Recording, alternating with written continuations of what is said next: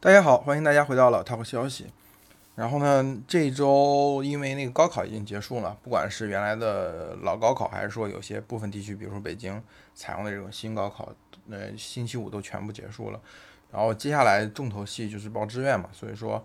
嗯，我就想聊聊报志愿的事情，也把高考其他我感兴趣的东西可以跟大家分享一下。嗯，我上一次。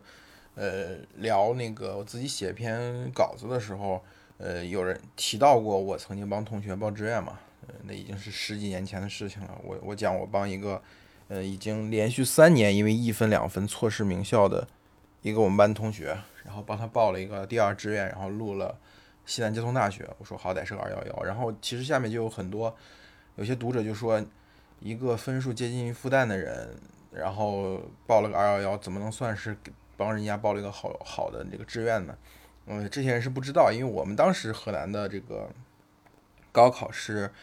呃，考前就是考后出分前报志愿，嗯，而且报志愿的时候呢，嗯，当时只有一个一志愿，没有平行志愿，就是第一志愿，所以其实当时有一个现象，就是在河南的。这个二本当中有大量的考高分考生选择了录了那个南京邮电大学，因为南京邮电大学，它当时是一个唯一一个在这个二本区间招生的这种重点重点的高校，呃，所以说就大量就是一本报了这个所谓的 top 十的这个学校的考生在二志第二，因为第二志愿基本上是不能录了，一本的第二志愿几乎就没有。没有可能录上，除非你报本省的一些学校，有可能。南京邮电大学在作为二本，在河南省常年的招分有六百四十多分吧，就接近已经接近于我说的像交大、复旦的这个分数线，当然还有一二十分的差距。不过这个分数也很惊人。后来南京邮电大学调整之后，它变成一本招生之后，它就分数就迅速呃回归平庸了。所以讲这个事情是让大家知道。当时报志愿是一个非常高风险的事，因为你可能出现估分不准，第二你又没有平行志愿可以去当做这个备胎，你如果从一本掉下来，掉就彻底掉到二本了。今天可能没什么技术含量了，技术含量就小一些了。这当然对知识量的要求也比较大，但是就是纯粹从报志愿本身的这个风险系数来讲，已经小很多，因为你根据你全省的排名。大致就可以知道每一个学校去年录到多少名，这个这个数值一般来说是很稳定的。呃，高考完我去估分嘛，我估分估的很准，我考了六百二十五分，我估的分数也是六百二十五分。呃，当时在报志愿的时候，我啃掉了整整一本的那个呃报志愿那本巨的巨厚的书嘛，呃，因为每个高考生可能会这个考后都能领到那本那本报志愿那个手册，我把上面的一本二本。提前批的所有的学校都看完了。当时我定的策略就是提前批报这个冲击一下六百三十分档的这个学校，然后呢，这个呃一本呢保六百一十分档，然后二本呢在二本中挑最好的，就是也不叫最好，当然南京大学是肯定上不了的，就是在二本当中挑那些呃二幺幺。和一本高校的这个二本专业，就保证如果真的调到二本之后，你还是有一个不错的学校可以上。所以我当时是这样报的。最后当然就是我的那个提前批，因为不服从调剂嘛，所以其实我分数是够了，嗯，但是因为不服从专业不服从调剂，所以就掉下来了。然后最后录的一本，呃，在呃报志愿这个问题上，我其实还是有一定发言权的，因为报志愿这个过程它。就是如果我们把那个报志愿的过程想象成榨干你分数的全部价值，就是我这个分数能上到的最好的学校、最好的专业、最好的城市。如果你的目标是这个的话，我觉得其实报志愿会很痛苦。就是你这个过程你会反复不断的比较，你很难去选择。但是如果你退后一步，你看到整个宏观的东西，你去再去报志愿的时候，你会相对来说就会轻松很多。如果从宏观的角度去看这个。中国的这个高考的录取的话，实际上来讲，我们中国高等教育最性价比最高、最值得读的其实是廉价的理工科教育。这个廉价理工科教育，相全球范围内相比，同样水平就是我们二幺幺九八五大学的这个理工科，全球相比它的水平其实是挺高的。嗯，在这个同样水平上，你去看西方的大学，它的学费。然后你就能比较出来这个性价比多高。然后除了这个学费之外，还有另外一个就是收入，学费之后的收入，就理工科的学生毕业之后，他进入到社会，进入到企业之后，他十年、二十年之后，他在这个社会中所达到的这个位置，呃，从这个角度来讲，中国的理工科大学也是呃性价比很高的，因为国外最好的专业一定是律师，一定是医生，而我们中国的最好的专业其实是工程师，所以这样相比较一下，三者相比，就是我们呃。理工科的教育水平不错，如果你哪怕想深造，你研究生的阶段再申请去西方深造，其实呃也是一个性价比很高的这个选择，你不会落下什么东西，因为国外的研究所和这个大学的研究生是很乐意招中国的理工科学生的。当然，现在这个呃中美的关系遇到点问题，可能会有些偏差，但是我们呃至于整个坐标系下去评估的时候，首先要第一点看，就是我们理工科教育的水平是不错的，呃第二点看呢。就是我们的学费是很低廉的，就是基本上不会出现说因为上不起学或者毕业之后多年还贷的问题。因为我们的呃嗯理工科的这个好的大学，它基本上都有各种各样的呃政策，绿色通道啊，然后你去了也不用，呃就哪怕你一分钱都没有，你也能保证你开始上学。然后你毕业之后，呃这个还贷的压力，还这个这个助学贷款。这个压力其实是很小的，而且如果你愿意去中西部服务的话，还有各种各样的优惠政策，有些优惠行有些行业和地区都会给你这个折扣，就是甚至一一一次性免掉你这个费用。嗯，所以学费也是很低的。然后从就业上来讲，呃，因为中国是制造业大国，这个制造业来自于两方面，一个是新的制造，一个是旧的制造，就是传统的实体的制造业，我们的规模很大，虽然提供不了给你非常优厚的岗位。但是它还会有一个相对来说基本体面的收入。另外就是中国的新新的这个经济，新经济，我从科技，主要是科技产业，确实是跟美国有这个一个 G two 的架势，所以呃，它的这个收入是很高的。你像华为、呃腾讯、阿里能进入这样的企业的话，嗯，其实门槛也没有那么高。九八五、二幺幺的优秀的理工科学生都是有机会进入这样的企业的。那呃，这个收入。呃，社社会阶层和身份的提升其实是非常明显的进步的。进入这样企业，你就拿到了一张留在一线城市的这样一张船票。所以从三个维度去考虑，中国的理工科教育都是中国高等教育所谓皇冠上的明珠。在这个理工科教育当中，你再去选择的话，肯定就是跟科技行业紧联联系越紧密越好。跟科技行业联系最紧密的，肯定就是计算机相关的行业，对吧？然后通信呐。呃，这些东西，呃，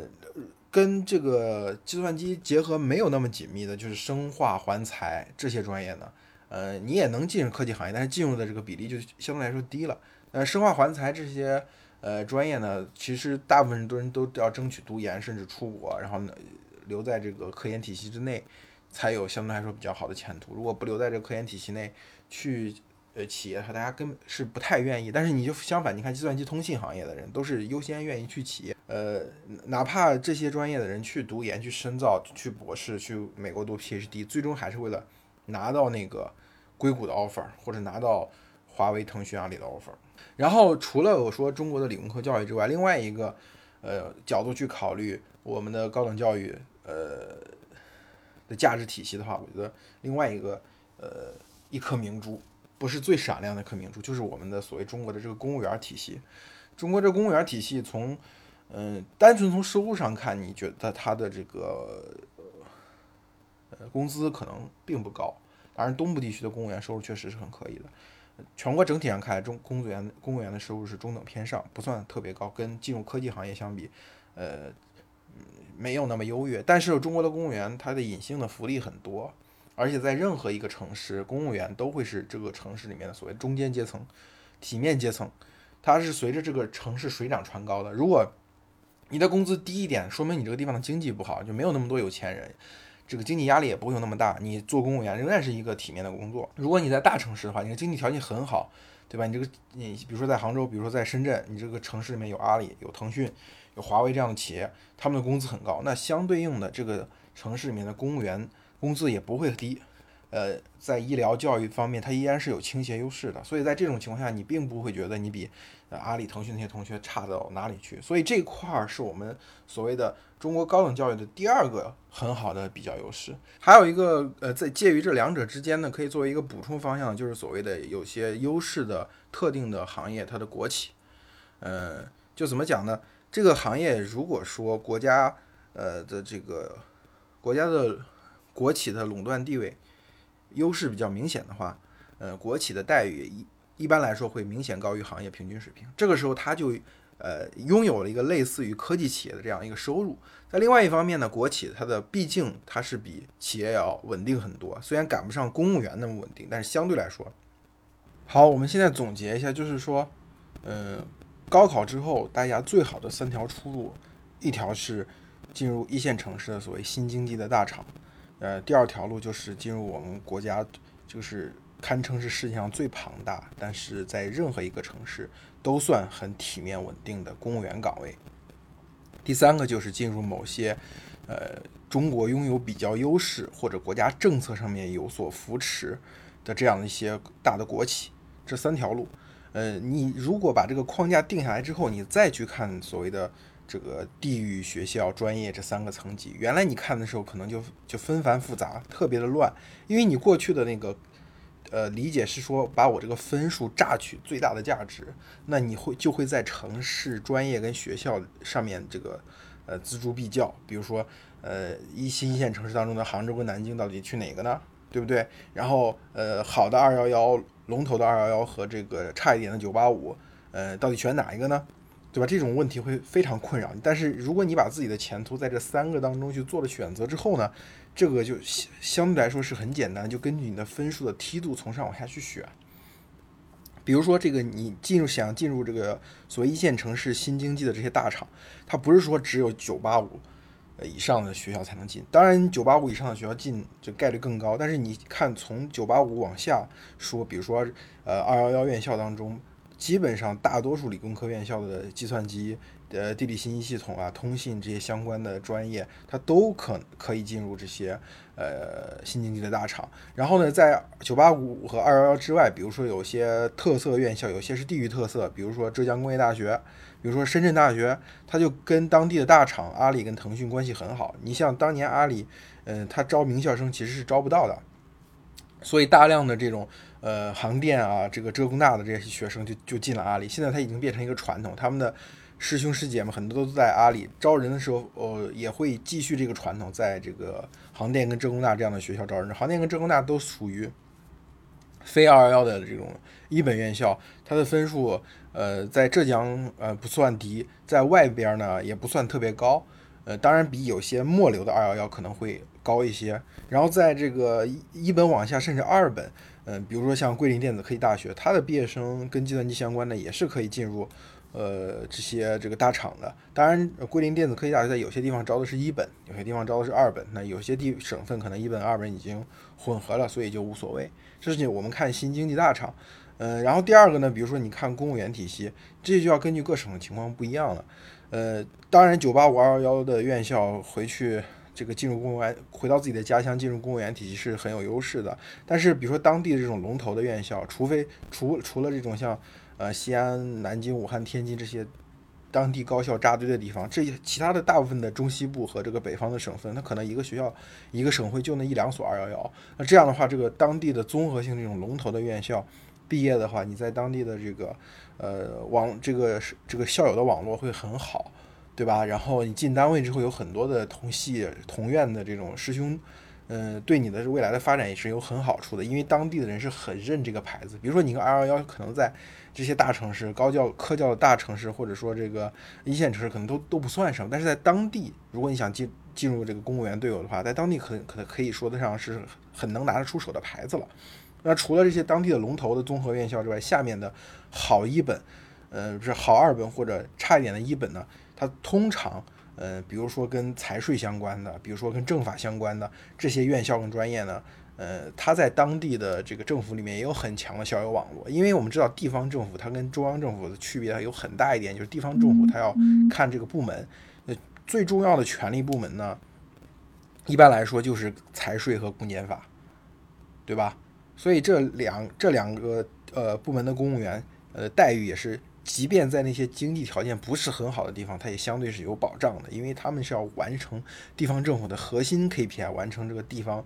这个改革发展稳定的大局，要出很大的力的。呃，如果你想进入公务员的话，其实哪怕到了这个专科层次都是有门路的。呃，比如说像这个这个公安系统，它有些警校甚至都是大专层次，当然分数也不会特别低。那呃，他们呢进入呃这个公安系统，他们走的不是我们公务员招考这条路，他们走的是有个叫公安联考，这个过公安联考的概率就比这个呃参加公安考试去考公务员考编要容易很多了。然后，如果你把这个地方的医院啊、学校也视为这个公务员体系的一部分的话，其实还有很多的这种定向的计划，你可以让你回到家乡去当老师啊、当医生啊、当护士。因为这次经过疫情之后，你会发现，这个医护人员的待遇或者医护人员的社会地位是是挺好，哪怕工资不高、很辛苦，但是相对来说，在地方上来说还是不错的这个岗位的。对，然后。这你能看到，也是从九八五甚至到二本，它都有选择的。然后第三条路可能相对来说就比较复杂了。第三条路呢？呃，怎么讲呢？就是优先选择的，比如说像呃石油电力、烟草这些东西，它不是说你想进就能进的。他们这些系统内的招生，对大学生的招生是严格圈定那些几所学校的，你必须按照那个几所学校来。那几所学校基本上就是所谓的九八五、二幺幺院校和呃这个这个地方院校当中的龙头，他们的分数每年都不低。第二个就是它不是说这个整个学校，呃。地矿油的学校全部都能进石油系统，它也不是的，它是其中的某些院系。这个时候确实是要看一看专业的，而且每个学校，因为过去这些行业的院校基本上是符合这个计划经济时代的这个影子，不同的学校其实有不同的分工，所以它的校友资源和它的国家政策上的这个地位到底是在哪一块呢？这个是是你需要。比如说，在在这个知乎上啊，在贴吧上，在微博上去找找，找一找，看看有没有之前考进去的这样一些师兄，嗯，师姐，他们有没有这样的信息，可能会提供给你。当然，如果家里面就是这个行业的人来的话，那就非常的简单。嗯，这我也这也是我之前想说的，就是，嗯，除了我们第一个第一大类的选择进入互联网新经济，对你的出身并不看重之外，那其他的另外两个其实都隐隐约约有一些。这个出身和背景的因素，在我当年，比如说去地大的时候，其实我个人是没有任何的呃想法，就是父母也没有推荐说你要去这个院校。我当时是因为我自己想做的这种航空有这个航空航天梦，所以我当时那个分数很尴尬，就是如果我读像这个西工大读是可以去读的，但是他读不了三航专业，再往上的哈工、北航，我的分数是不够的。但是呢，往下呢。你又不甘心，那最后卡在这个位置上，因为我当时看到这个那个叫，呃，中国探月工程的首席科学家叫欧阳自远，他是地大，就是北京地质学院毕业的，然后我就觉得是不是也有这种可能，去地大读一个地球物理或者地球化学，以后也能，那么以某种方式去参与呢？嗯，但是最后到了学校之后，发现不是这么回事。我们整个院系里面只有一个老师做的地球重力学相关的，可能和航天领域是有一些交叉，是有一些合作，但其他老师都没有。你工作的时候。呃，你也不会是航空航天院校的这个选择，他们也不会来你们学校招生。你面临的主要的还是能源和这个原材料行业的，所以你会发现学校里面最不焦虑的一群人就是那些所谓的有二代和矿二代，就是他们来的时候已经知家里已经安排好了，说你要往哪个方向努力，哪怕不是回原来的单位，也是系统内的，比如说什么科研院所、系统内的公司啊。呃，这个他们对于自己的前途可能是相对来说是比较有把握的，而其他的学其他的同学呢，无论学习多好，他可能还是有焦虑的。比如说我今年能不能去北大中科院，对吧？我今年，嗯，签工作能不能签好一点的公司，能不能签到我想要的呃这个呃中石油的东方地球物流公司，这个都是大家心头的压压在心头的一块东西。而且说实话，这块领域相对于公务员来说，公务员是。公务员的招录这个体系呢，在过去很不正规，出现了非常多的问题。在这两年呢，公考相对来说比其他领域要正规很多了。呃，而国企事业单位这一块呢，它的招录还是不是那么正规，还是有大量的人情和关系网络在起作用。你就看山东人，把山东人作为一个指标嘛，你山东人，呃，会就是相对来说比较公平这种招录的。呃，环节，山东人肯定大量就涌进去，因为他觉得自己有机会嘛。他们学习呃这个基础的知识可能会比较占优势，又有这种考公进入体制内的这样的决心。嗯，考研是山东人的天下。其实考公现在也变成山东人的天下，因为很多山东人跑到外地去考公。但是就是国企这一块呢，还是相对来说比较看你出身的这个专业和院校是不是，比如说我们的我们的老的龙头院校、老的重点那几个学校、那几个专业、那几个系，甚至于这个圈子小到老师们之间都是互相认识。一问你哪个导师，哦，你这个你导师是干什么专业的？你比如说像这个呃国企这块，你可以分几个层，除了我刚才说最上面的这个石油电力。